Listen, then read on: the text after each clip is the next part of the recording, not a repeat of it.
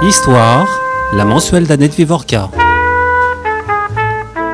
Au 1er septembre 1939, les appartements d'habitation et les logements mixtes habitation-atelier des 19 immeubles de la rue des immeubles industriels comptaient environ 450 résidents, dont au moins 246 juifs, français pour certains, étrangers pour la plupart.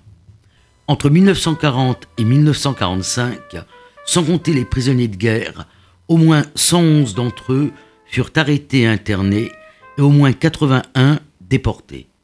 Sans aucune exception, toutes les familles juives résidant ou travaillant dans la rue furent persécutées d'une manière ou d'une autre. Au moins 73 résidents juifs périrent durant cette période, morts les armes à la main dans les rangs de l'armée française ou dans ceux de la résistance, ou bien, pour la plupart, assassinés dans les camps d'extermination ou les camps de travail d'Auschwitz, de Majdanek ou de Sobibor. En proportion de ses habitants, la rue des immeubles industriels fut l'une des rues de Paris les plus durement persécutées sous l'occupation. Pas un immeuble ne fut épargné. Découverte fortuitement, c'est l'histoire de ces 80 familles juives et de leurs voisins non juifs que j'entrepris alors de reconstituer. Le jeu, c'est Hervé de Guine, habitant actuellement de la rue des immeubles industriels. Hervé de Guine, vous avez été, vous êtes, je ne sais pas si on le reste toute sa vie, euh, journaliste. Vous avez assumé des responsabilités à Reporters sans frontières.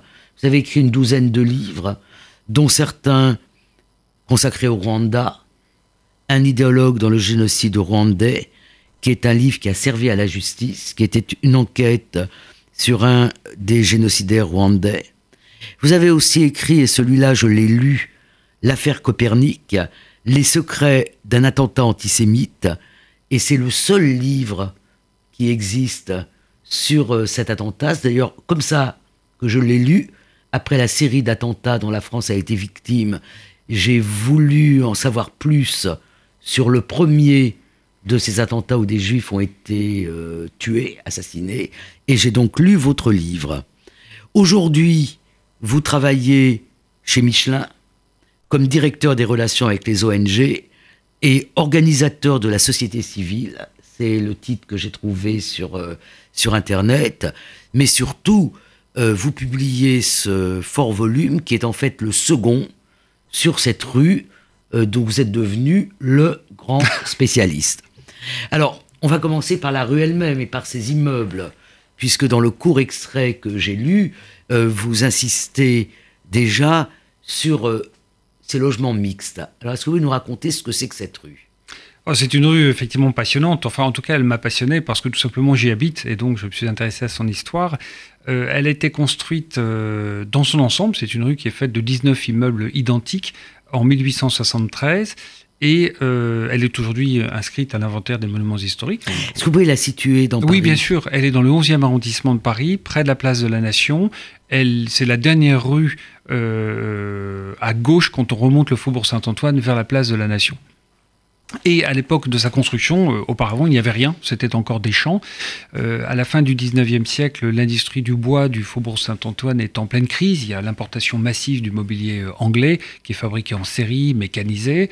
Et un industriel français, euh, Caille, a l'idée de construire à cet endroit-là. Qui a sa rue qui a sa rue, qui est la rue Caille. Qui, est une euh, rue euh, d'Indiens de Ceylan. Tout à fait, absolument, mais qui a aussi, euh, on, le sait peu, l'actuelle mairie du 8e arrondissement et son ancien hôtel particulier. Donc et où Gauguin, j'ai appris ça en vous lisant, où Gauguin a habité. Absolument.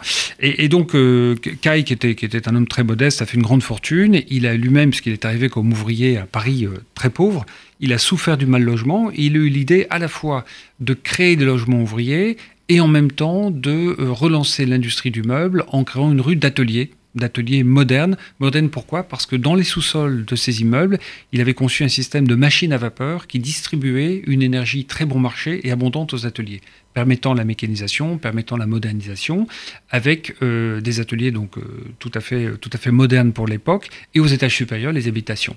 Du coup, ça a créé une rue extrêmement particulière, une sorte de cité à l'intérieur de la cité, euh, peuplée d'artisans, donc c'est pas une population d'ouvriers, c'est une population d'artisans relativement qualifiés, spécialisés autour du bois, mais pas uniquement. Et justement, dans les années 20 et 30, il y a de plus en plus d'industries textiles et d'autres petits métiers qui s'installent.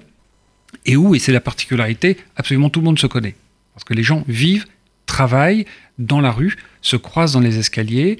Euh, il y a une très forte, euh, comment dire, un très fort sentiment de communauté dans cette rue. Alors, 1900, euh, racontez quand même comment vous êtes intéressé à cette rue. Donc vous, vous achetez un appartement rue des immeubles industriels et vous découvrez... Oui, c'est tout à fait par accident. Euh, j'ai décidé d'acheter un appartement en déposant mes enfants à l'école. Je traverse la rue et, je vois, c'est un 2 janvier je crois, le jour de la, reprise, le lendemain du, sur le lendemain du Nouvel An. Je vois une pancarte à vendre, je, monte et je décide d'acheter cet appartement qui était en très mauvais état, donc euh, le premier que je visite. Et j'avais pas fait plus attention que cela à l'endroit où, où j'achetais. L'appartement était sympathique. Et en faisant les travaux, euh, j'ai été, euh, en étant dans la cave, je suis tombé sur une, enseigne en marbre qui était posée par terre sous un tas de charbon, qui était l'enseigne datant de 1873 du siège de la Compagnie générale des immeubles industriels du Faubourg Saint-Antoine. Alors ça m'a ça m'a étonné, j'ai commencé à me renseigner, je me suis aperçu qu'en fait rien n'avait été écrit sur l'histoire de cette rue, son histoire s'était perdue, il y avait des morceaux de légende que les gens racontaient mais rien de vraiment solide. Et étant historien de formation, je me suis dit que j'avais là un sujet euh, Et vous avez fait donc un premier volume. Et j'ai fait un premier livre qui raconte l'histoire de la cité idéale des artisans du meuble. Euh, et je pensais m'en tenir là. C'est un livre qui faisait 350 pages, je pensais avoir épuisé le sujet. Et pourtant, vous y revenez, mais avec une perspective qui est différente. Quoique il y ait une introduction, enfin une introduction, un premier chapitre qui rappelle euh, cette particularité unique euh, de, ces immeubles. Oui, je dirais que c'est vraiment un accident. Euh, l'histoire de la Seconde Guerre mondiale ne m'intéressait pas spécialement pour ce travail. Ce qui m'intéressait, c'était vraiment l'histoire urbaine, l'histoire sociale, l'histoire architecturale, l'histoire économique, l'histoire des artisans. Mais en interrogeant les gens du quartier, euh, j'ai eu des échos de, vraiment insistants de ce qui s'y était passé pendant la guerre, du fait qu'il y avait là une population juive nombreuse, qu'il y avait eu des, déportations, des arrestations, des résistances, mais encore une fois, des informations très parcellaires. Au début, j'ai pensé que j'ai pensé traiter ce sujet en une dizaine de pages à la fin du volume que je consacrais à l'histoire de la rue, et, plus j'ai creusé, plus je me suis rendu compte que c'était impossible, euh, parce que d'une part, euh, il y avait énormément de choses à dire, parce que dans chaque immeuble, il y avait des familles juives, et chaque famille, comme vous l'avez rappelé, a été persécutée. Donc on parle d'une population très nombreuse. Et puis deuxièmement, c'est un sujet tellement euh, ahurissant euh, qu'on ne peut pas le traiter avec autre chose. Donc j'ai décidé de faire un deuxième tome consacré spécifiquement à cette période. Alors, est-ce que vous pouvez nous décrire qui étaient euh, ces 450 résidents de la rue des immeubles industriels, disons en 39, au moment de la déclaration de, alors, Sur les 450, il y a, euh, à peu près 250 juifs, donc environ 200 euh, non-juifs. Ces 200 non-juifs, pour beaucoup, sont des descendants des Alsaciens et des Lorrains qui ont opté pour la France en 1870 car la rue venait d'être construite mm. et beaucoup sont arrivés à ce moment-là. Donc ce sont aussi en quelque sorte des, des migrants. Oui, tout à fait, ce sont, ce sont des migrants. Euh, à ces premiers habitants euh, sont venus s'ajouter euh, des Français de province, très peu de gens, très peu de, de, Français nés à Paris, des provinciaux qui ont immigré de Champagne, du Nord, de la Somme, de Bretagne, etc. Quelques immigrés avant la Première Guerre mondiale, principalement de Belgique, Luxembourg. À partir des années 20, une forte immigration venant d'Italie, également quelques immigrés juifs euh, turcs ou, euh, ou, roumains ou russes, il y en a, il y en a quelques-uns, mais surtout, à partir des années 30, bien sûr, fin des années 20, début des années 30, une immigration juive polonaise, qui est à la fois une immigration euh, économique, une immigration politique, des personnes qui fuient la persécution des communistes, et puis une immigration raciale. qui fuit pas la, oui, la persécution. communiste en Pologne. communiste en Pologne. oui, tout à fait. la façon dont les communistes ont été persécutés en Pologne. Exactement. Et puis, et puis troisième raison mm. de l'immigration, c'est l'antisémitisme euh, en Pologne. Donc, et les trois sont liés. C'est une immigration, euh, c'est assez intéressant. Dans le cas de l'immigration italienne, on a souvent affaire à des jeunes célibataires, éventuellement en couple, euh, mais rarement avec des enfants. Dans le cas des immigrés juifs polonais qui arrivent dans les années 30, ce sont clairement des immigrations familiales avec le père, la mère, les enfants, souvent. Il y a des immigrations pour rester. Pour rester. Il n'y a pas l'idée d'un retour. Alors, pas l'idée de retour du tout. Parfois l'idée de partir aux États-Unis et puis le chemin s'arrête euh, s'arrête en France. Mais en tout cas, c'est un départ sans retour. Alors, euh, cette population juive immigrée, euh, elle travaille rue des immeubles industriels ou elle travaille ailleurs? Enfin, comment elle vit? Non, pratiquement toutes les familles qui s'installent rue des immeubles industriels travaillent dans la rue.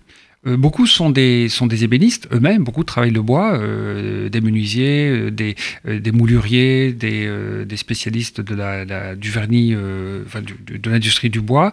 de plus en plus arrivent avec des compétences dans le domaine du textile ou dans la fourrure. Il y a, il y a des casquettiers, il y a des, il y a difformités de ce genre. Très peu ont des, emplois dans le tertiaire et, beaucoup de travail à domicile. C'est-à-dire que l'appartement est en même temps un atelier.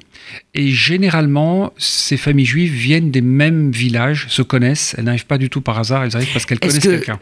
Est-ce que vous pourriez nous donner des, exemples de ces familles? Oh. Quelques-unes, enfin vous, elles sont toutes présentes. bon, par exemple, on va donner l'exemple euh, euh, auquel vous, vous êtes euh, à des d'une des familles à laquelle vous êtes les, les plus attachés, qui est la famille Lamberger, par exemple. Vous nous écrire un peu, d'abord, à quel numéro ils sont Alors, La famille Lamberger arrive au numéro 12. Euh, elle occupe un grand appartement numéro 12 après avoir habité... Qu'est-ce que vous appelez un grand appartement? Oh, Là, en l'occurrence, c'est un appartement de 4 pièces. Donc, principalement dans la rue, ce sont des appartements de 2 pièces, 50 hmm. mètres carrés. Hein, ce sont des modules assez standards.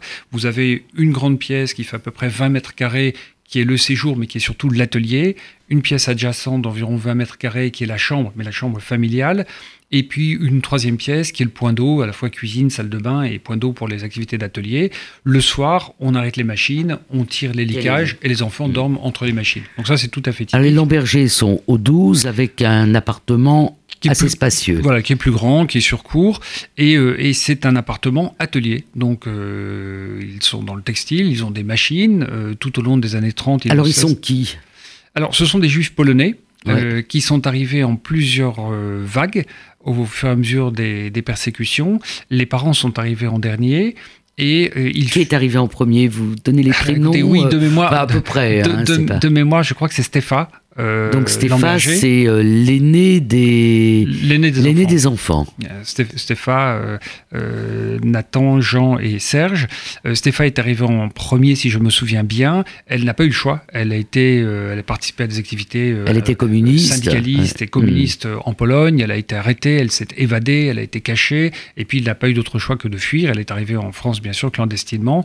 Et ensuite, elle a fait venir le reste de la famille. Elle a d'abord logé chez des parents qui étaient déjà en France. Puis elle a fait venir le reste de la famille.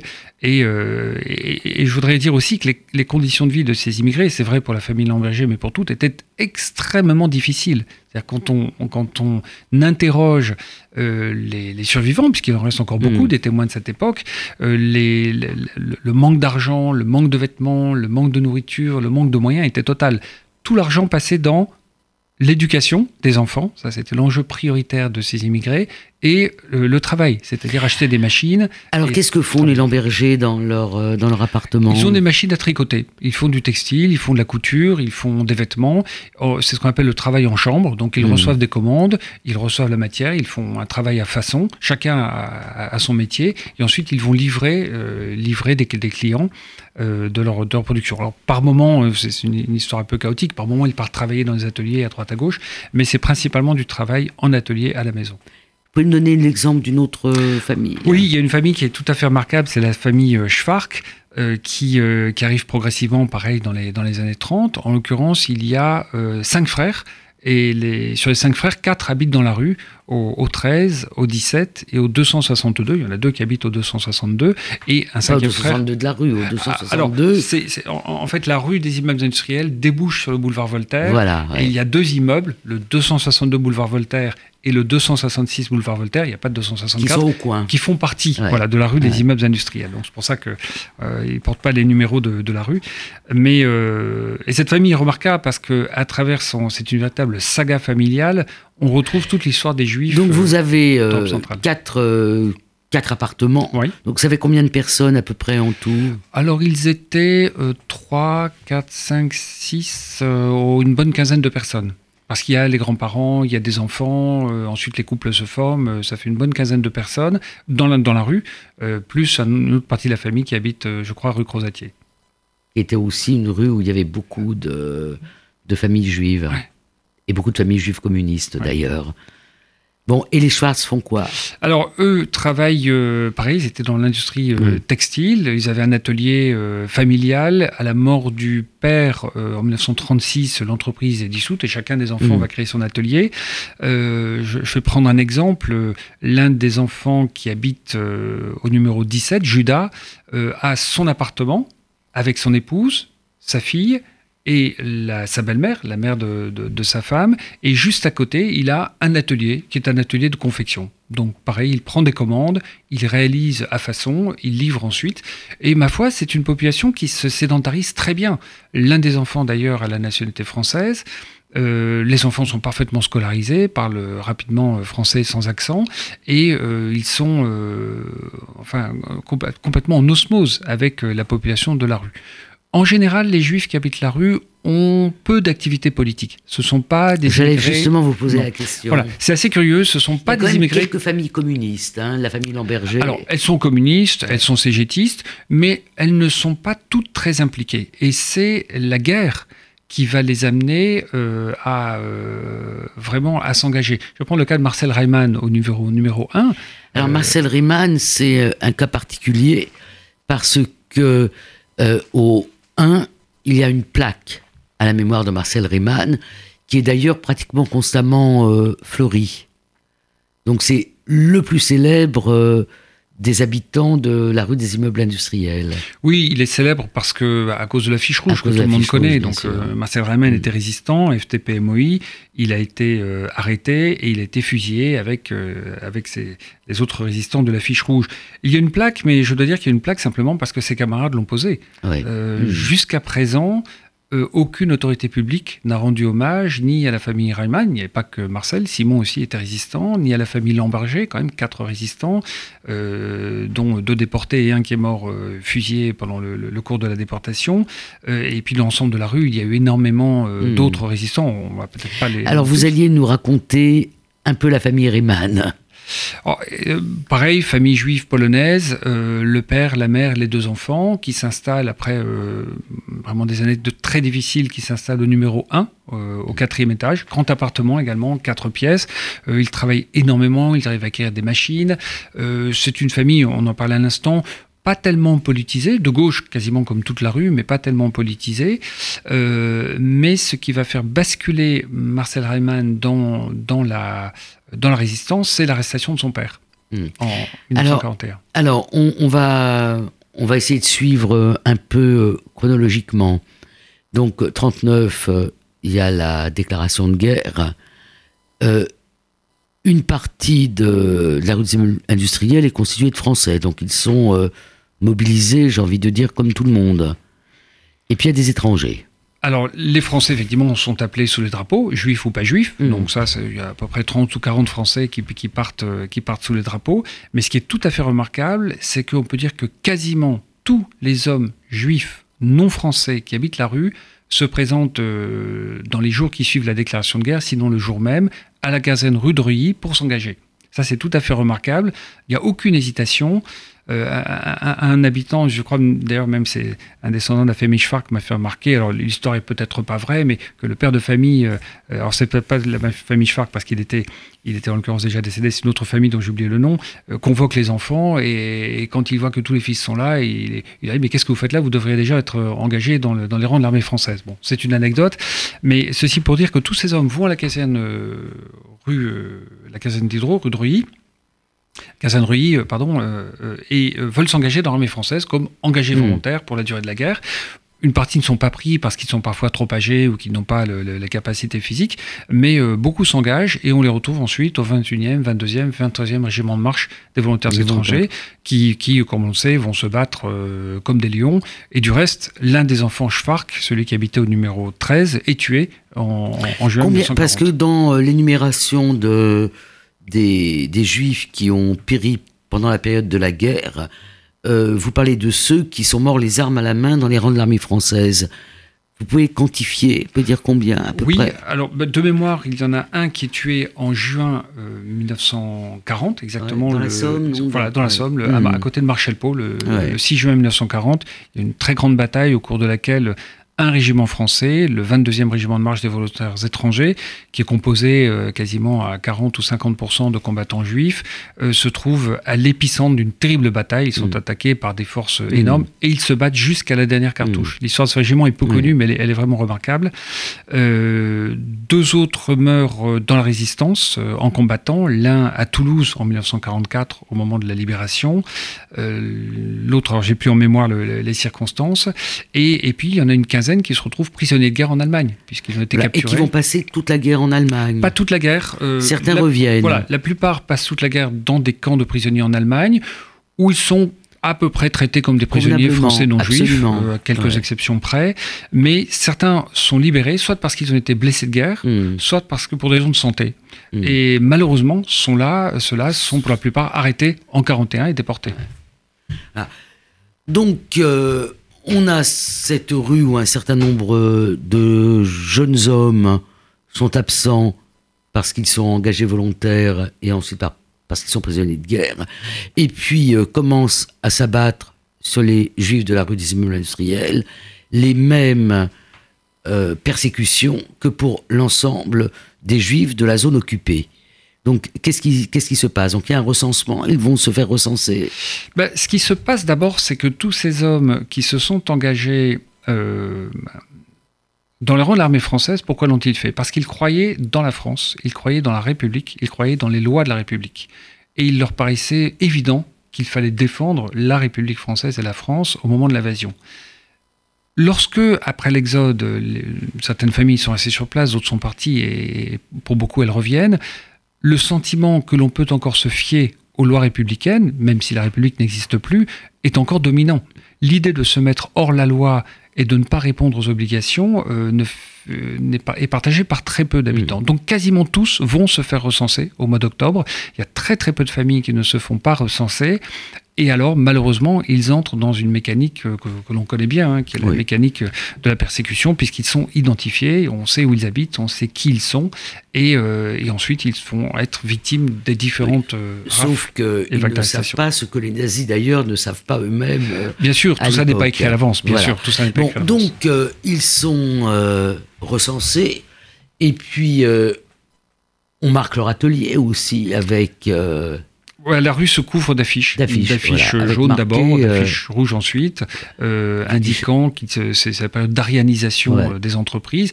alors, beaucoup d'ateliers n'étaient pas en lien direct avec le public, puisqu'on vendait à d'autres ateliers. Mmh. Ceux-là ont été arianisés, mais n'ont pas eu à porter l'affiche jaune.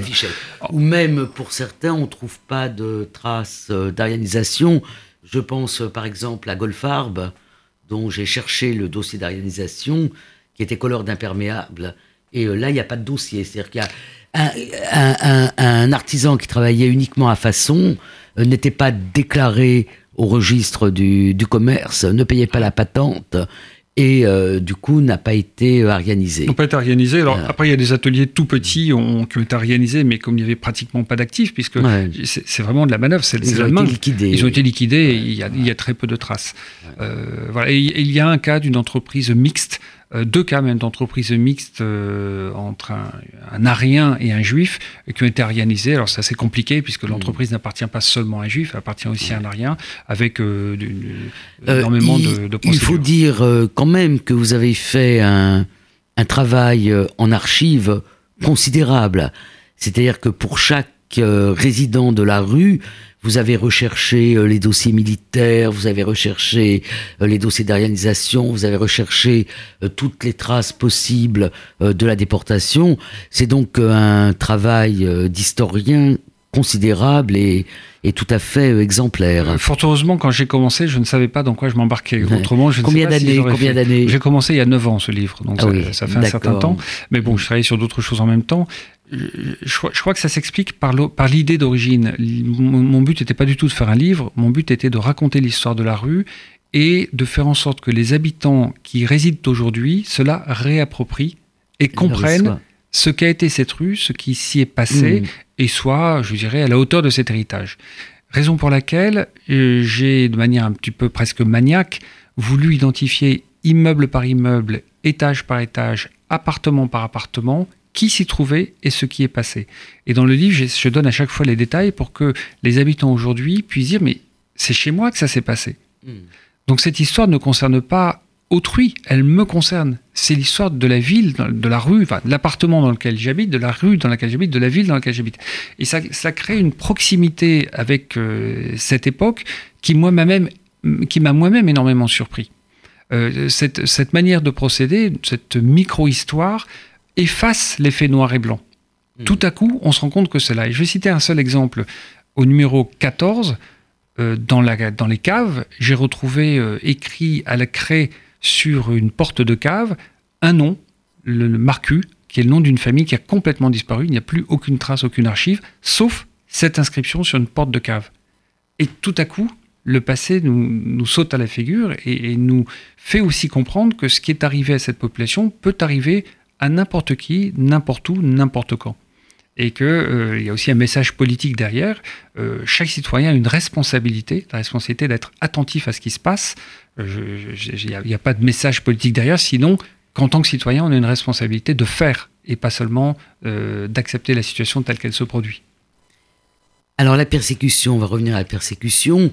Donc, euh, bon, l'histoire de, enfin, la chronologie de la persécution est, est bien connue d'une façon générale. Donc, euh, ce sont d'abord les arrestations de mai 1941, connues sous le nom de billets verts où euh, les hommes, que les hommes, étrangers ou apatrides, que étrangers ou apatrides, sont sommés de se présenter au commissariat de police et euh, accompagnés. Et de là, ils sont conduits en autobus à la gare d'Austerlitz, puis dans les deux camps dits du Loiret, Pithiviers, Beaune-la-Rolande. Quid des habitants de la rue des immeubles industriels ben, Ils reçoivent la convocation du billet vert. C'est un document très habilement rédigé Combien euh, Alors, à peu près une, bonne, bonne quarantaine, de, de, billets verts sont envoyés. Le document est très bien rédigé. Il, euh, se présente comme un contrôle, un contrôle hmm. d'identité. Hmm. Donc, sans se méfier, ah, sans se méfier, les hommes discutent entre eux. Hmm. Faut-il y aller ou pas? Finalement, l'opinion majoritaire dit bon, on y va. Certains ont pensé ne pas y aller et finalement ils sont allés. Je crois qu'il n'y a que deux cas d'hommes concernés ont reçu billet vert qui ne, qui ne s'y rendent pas. Et donc en confiance, contrôle de l'identité, euh, ils se rendent sur place et tout le monde connaît l'histoire. Ils arrivent au, gymnase Japi euh, et euh, ils entrent dans le gymnase, ils ne peuvent plus en sortir. D'ailleurs, à ma connaissance, il n'existe qu'une seule photo de euh, prise à l'intérieur du gymnase Japi en mai 41 de l'arrestation des Juifs. Et il se trouve que tout à fait par hasard, l'homme que l'on voit au premier plan de cette photo, je l'ai identifié pendant la recherche. Il s'agit de M. Liechtenstein, qui habite au numéro 5. Euh, et, c'est en, en, interrogeant son fils, hmm. son fils m'a donné des photos de son père, j'ai reconnu que c'était le même homme. Et, c'est comme mm. ça que lui a découvert aussi cette photo. Donc c'était assez émouvant. Mais voilà, et, d'un coup, eh bien, on a une trentaine de familles qui se retrouvent euh, sans chef de famille ou avec un enfant en moins euh, ou un parent en moins. Euh, et, le parent est à Beaune ou à Pithiviers. Et maintenant, non seulement il, n'y a plus de parents pour apporter le revenu à la maison, mais en plus, il faut subvenir à ses besoins. Mm. Et alors, est-ce que ça change? C'est-à-dire, est-ce que ces premières arrestations change un peu la, disons, la mentalité de, cette rue, parce que vous avez dit que c'était une rue qui fonctionnait en fait comme un village. C'est-à-dire que les informations circulent. Euh, il y a aussi, ce qui n'existe plus aujourd'hui, un certain nombre de commerces, euh, on dirait de, de bouche. Mmh. Hein, donc les gens se retrouvent chez l'épicier. Enfin, il y a. Euh, oui, ça fonctionne avec. on, se donne des nouvelles les, les uns des autres. Donc, est-ce que à ce moment-là, euh, il y a euh, des gens qui quittent la rue des immeubles industriels ou est-ce que la confiance en la France n'est pas encore entièrement entamée alors, personne ne quitte la rue des immeubles industriels après la rafle de 1941. Il, y a une partie des, résidents qui sont partis en exode qui ne sont pas revenus, mais c'est pas que des juifs, il y a aussi d'autres personnes qui ne sont pas revenues. Et du reste, beaucoup ne pouvaient pas revenir, parce que les juifs euh, partis en, exode principe interdits. en principe interdits. Certains l'ont fait quand même, euh, comme Katia Laroukine, dont nous aurons peut-être l'occasion de parler. Mais non, il n'y a pas du tout. Alors, il y a, euh, après cette rafle de mai 41, c'est surtout la stupéfaction. Stupéfaction totale. Mais l'événement qui va changer la donne rue des immeubles industriels, c'est pas tellement la rafle de mai 41, c'est surtout le déclenchement de l'opération Barbarossa au mois de juin, mmh. donc l'invasion de la Russie, de l'Union soviétique par l'Allemagne, et qui là, tout à coup, donne le sentiment que, euh, à son tour, il faut reprendre les armes. C'est-à-dire que la France n'est plus, euh, n'est plus euh, forcément perdante, elle peut reprendre un rôle. En tout cas, les communistes en France pensent que le moment est venu de, de, de, reprendre les armes. Et, et, là, il y a un sentiment de méfiance, on commence à se préparer à des épreuves de force, mais on ne s'attend pas à une deuxième rafle qui, malheureusement, qui va arrive. être aussi très très désastreuse pour la rue. Parce que cette rafle, c'est celle qu'on appelle parfois le, celle du 11e arrondissement. Et la rue industrielle, même si elle est proche de la nation, est encore dans le 11e arrondissement. C'est le rafle du 20 août 1941. Alors là, c'est tout à fait différent de celle du, mois de mai. Cette fois-ci, le, les arrestations ont lieu dans les appartements. Oui, le quartier est bouclé. Le quartier est complètement bouclé. Ils viennent euh, avec les fiches de recensement. Absolument. Euh, on sait exactement qui on va arrêter. Mmh. Et les arrestations ont lieu dans les appartements, ce qui donne lieu à des scènes euh, tragiques incompréhension totale. Il euh, y, y, a des cas de, je me souviens en numéro un, je, n'ai plus le nom en tête, mais d'un juif qui dit mais moi je n'ai pas de raison. Le, le, père de Marcel et Simon Reimann vient d'être arrêté les enfants vont voir le voisin, lui disent mais ne restez pas là, on va venir vous chercher. Et, le chef de famille, euh, je crois qu'il s'appelle également Liechtenstein avec une autre orthographe, euh, répond mais moi je suis ancien combattant de 14, euh, j'ai été décoré, il peut rien m'arriver. Et on vient le chercher, il est déporté et il mourra en déportation. Donc là, cette rafle-là laisse quand même la rue en pleine sidération. Il me semble que Jean Lamberger est arrêté lui-même à ce moment-là. À ce moment-là. Déjà, les deux fils, euh, les deux fils ont été internés à Beaune-la-Rolande euh, et euh, effectivement, et le et Jean sera interné à Drancy, oui. Et Jean est interné à Drancy. Oui. D'où il sortira parce que. D'où il sort à la fin de l'année pour raison de santé. Voilà, parce qu'on libère plusieurs centaines de. On meurt de faim à Drancy et on libère quelques centaines de, de, de juifs. Donc, je vous repose la même question je vous pose ces questions parce que ça m'intéresse beaucoup. Euh, enfin, pourquoi c'est intéressant? C'est intéressant parce que euh, ça permet de comprendre à partir de quel moment il y a eu la prise de conscience qu'il ne fallait plus se faire arrêter et que euh, l'arrestation était liée à la déportation et pour certains liée à, une mort possible. Donc, est-ce qu'en août 41, les gens partent? C'est très difficile à dire. Alors non, en août 41, les gens ne partent pas. Non, c'est euh, encore, encore une fois. D'abord, il faut, dire, faut, rappeler une chose euh, c'est dès le départ une population pauvre donc qui n'a pas d'argent pour partir. donc il n'y a pas de copains de régiment, de copains de lycée. alors il y a des copains de régiment, euh, et ça, de, de, 40, et donc ça va aider. Mais il y a surtout, il n'y a pas de famille en province, il n'y a pas de point de chute en province, il n'y a pas même l'idée de partir en province, euh, il n'y a pas de travail, donc il faut travailler pour vivre, mmh. euh, il n'y a pas d'argent bien sûr, donc c'est très difficile de partir. Ça c'est le premier point. Et on ne parle pas la langue. les, derniers, les, derniers, ne parlent pas la langue. voilà les, parents parlent quand même euh, globalement yiddish et c'est les enfants qui ont été scolarisés dans l'école de la République qui parlent, eux, le, français. Donc il n'y a, pas encore de perception. Les gens ne comprennent pas. Euh, alors d'abord, ce qui s'est passé à Pithiviers et à Bonne-la-Rolande, euh, a créé une illusion. L'illusion que finalement on est arrêté, on est mis dans un camp, on est éloigné, mais c'est pas si grave, car finalement il ne se passe rien à Bonne-la-Rolande et à Pithiviers, hormis que les conditions de vie sont extrêmement difficiles.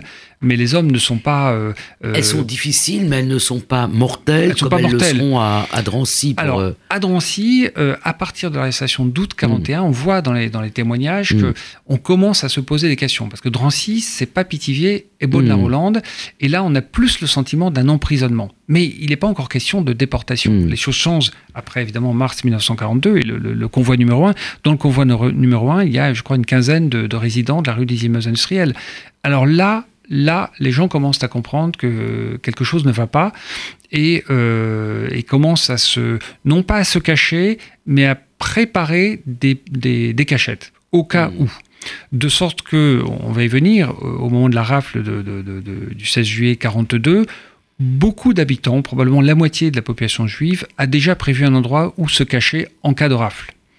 Euh, et le fera effectivement, puisque tous les habitants sont prévenus euh, le 15 juillet 1942 que le lendemain, il y aura une grande rafle. Tous, absolument tous les habitants de la rue le savent.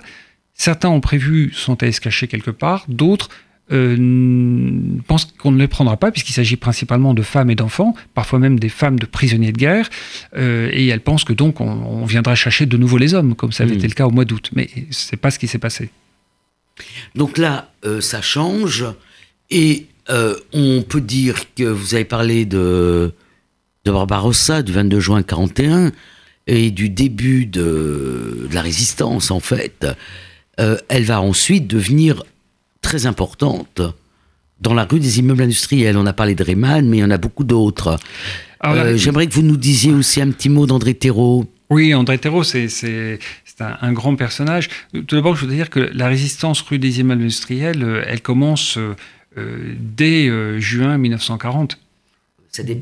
Dès juin 1940, alors il faut définir justement, ce qu'on appelle la résistance. André Thérault et plusieurs de ses camarades vont place de la Nation hmm. et accrochent un drapeau français euh, en haut, de, au centre de la place de la Nation, pour faire un pied de nez aux, aux Allemands. C'est le premier acte de résistance de, de, cette, de cette équipe de jeunes. Ce sont des jeunes, les premiers résistants sont des jeunes, des jeunes qui ont 16, 15, 16, 17, 18, 19 ans. Ils sont très très jeunes. Euh, la résistance se poursuit ensuite avec euh, Simon Liechtenstein et un groupe d'autres résistants qui sont qui qui participent à des filières d'évasion, de, cages, qui sont impliqués dans les attentats de Nantes euh, et qui euh, vont être assez rapidement euh, arrêtés eux-mêmes. Mais c'est une résistance pas du tout organisée. C'est vraiment de l'amateurisme. avec la, plus on avance dans la guerre, plus les communistes jouent un rôle important pour les raisons très simples. D'abord, ils sont majoritaires dans la rue, et surtout, le Parti communiste est déjà clandestin depuis septembre 1939. Donc il y a déjà des habitudes de vie clandestine, il y a déjà une organisation clandestine, et lorsqu'après euh, juin 1940... Alors pourquoi est-il clandestin? Ah bah, il je le sais. oui, hein, bien sûr, pose la question. Euh, bah, en, 1900, le 23 août 1939 est signé le pacte Molotov-Ribbentrop, donc l'alliance entre l'Allemagne nazie et l'Union soviétique, alliance tactique de part et d'autre. Euh, et de fait, la France déclarant la guerre à l'Allemagne l'URSS étant l'allié de l'Allemagne, l'URSS n'est pas l'ennemi de la France, mais n'est pas loin de l'être. Et surtout, le Parti communiste, parti internationaliste, est un parti qui défend l'Union soviétique. Donc le Parti communiste est un parti suspect à l'intérieur de la République française, puisque, en un sens, allié euh, et soutien d'une puissance, l'URSS, qui elle-même a un pacte de non-agression avec euh, l'Allemagne nazie. Euh, et puis, et puis une crainte aussi de la révolution communiste et de l'activisme communiste. Là, donc, euh, le Parti communiste est interdit et euh, l'ensemble des organisations qui lui sont liées, euh, la presse, y compris la presse en yiddish, est interdite. Donc c'est vrai qu'il y a une sorte de clandestinité, mais le Parti communiste n'est plus grand-chose euh, dans, dans, dans, ces années-là. Hein, il plus grand-chose. Maurice Thorez est parti en exil en Union soviétique. Euh, euh, mais, mais, il reste quand enfin, même. Maurice Thorez, que je connais bien parce que j'ai fait sa biographie, euh, est pas parti en exil. Il a déserté. Il a déserté. Ah oui, il, a déserté. Il avait été mobilisé. Il a déserté par des filières clandestines. Il est arrivé. de façon aussi cachée, personne ne sait qu'il est à, à Moscou à partir de novembre 1939. Voilà. Donc euh, ce parti, euh, bon, c'est une histoire compliquée, on va pas y revenir sur euh, la demande de réapparition de l'humanité auprès des autorités allemandes. Enfin bref, le Parti communiste est, interdit et c'est à partir de juin 41 que vraiment il y a une entrée de, des communistes français, toujours clandestins bien évidemment, dans la, dans la résistance. Et les étrangers, donc, euh, eux aussi. Oui, alors ces, ces juifs euh, étrangers, euh, tout d'abord, beaucoup étaient dans la rue, tous les jeunes se connaissaient, et presque tous participaient aux organisations de jeunesse juives et ou communistes du quartier. Mm. Donc cette, quand, quand l'occupation allemande commence, on a déjà un réseau de personnes qui est assez structuré. Mm. et surtout des personnes qui ont confiance les unes avec les mm. autres. Vous avez mentionné le nom d'André Thérault.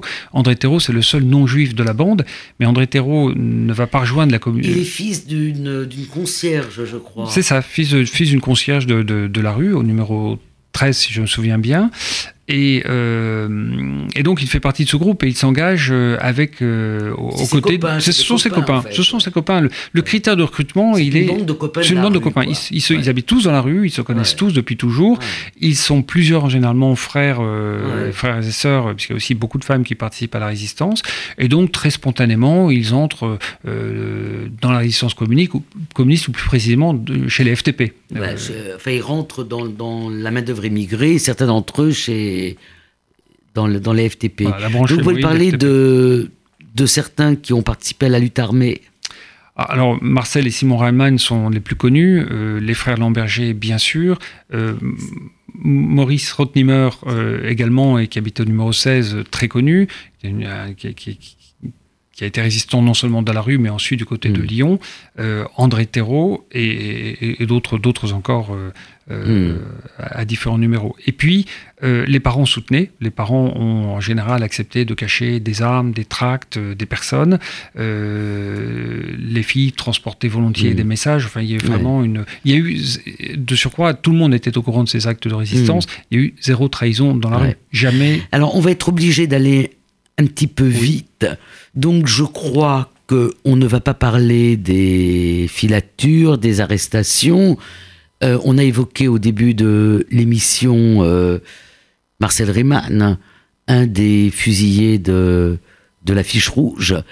Et euh, si je passe un peu vite, c'est peut-être parce que c'est un peu mieux connu, mais une des parties les plus originales de votre livre, c'est après qu'est-ce qui se passe à la libération de Paris, rue des immeubles industriels?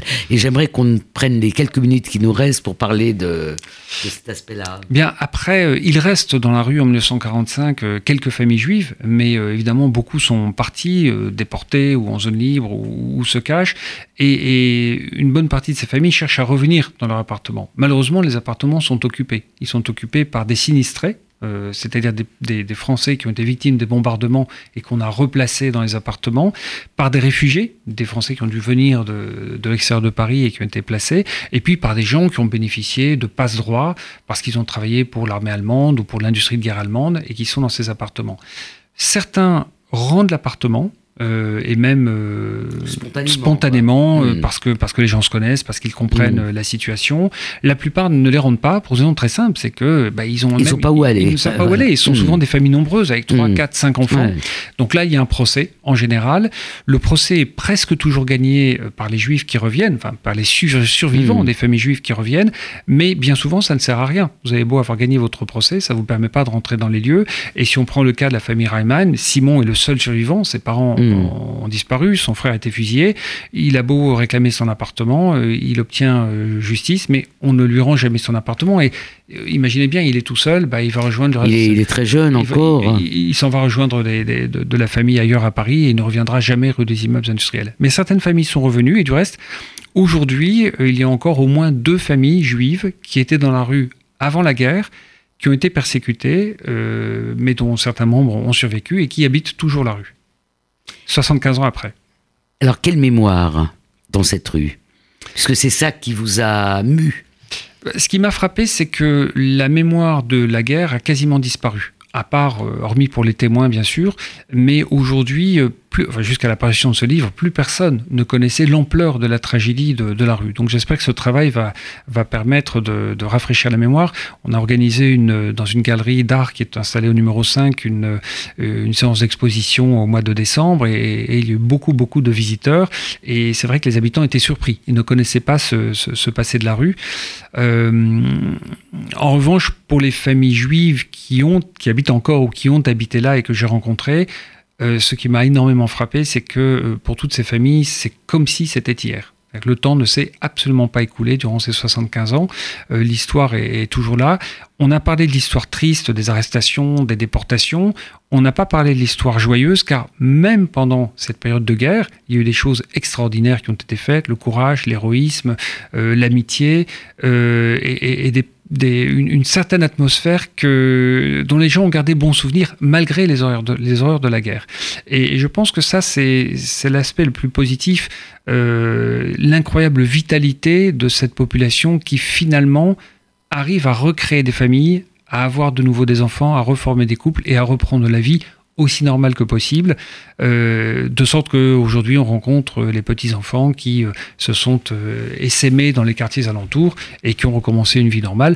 Je n'en pas son nom, mais il y a une, au numéro, bah, je vais donner son nom, Michel Simès par exemple, et, le fils d'une de, de, famille qui a été qui habitait au numéro 9, qui a été persécuté, et bah, voilà, aujourd'hui c'est l'animateur préféré des Français, et je trouve ça extraordinaire qu'il y a 75 ans, sa famille était persécutée, et aujourd'hui, euh, les descendants de cette famille peuvent mener une vie non seulement normale, mais remarquable dans la société française.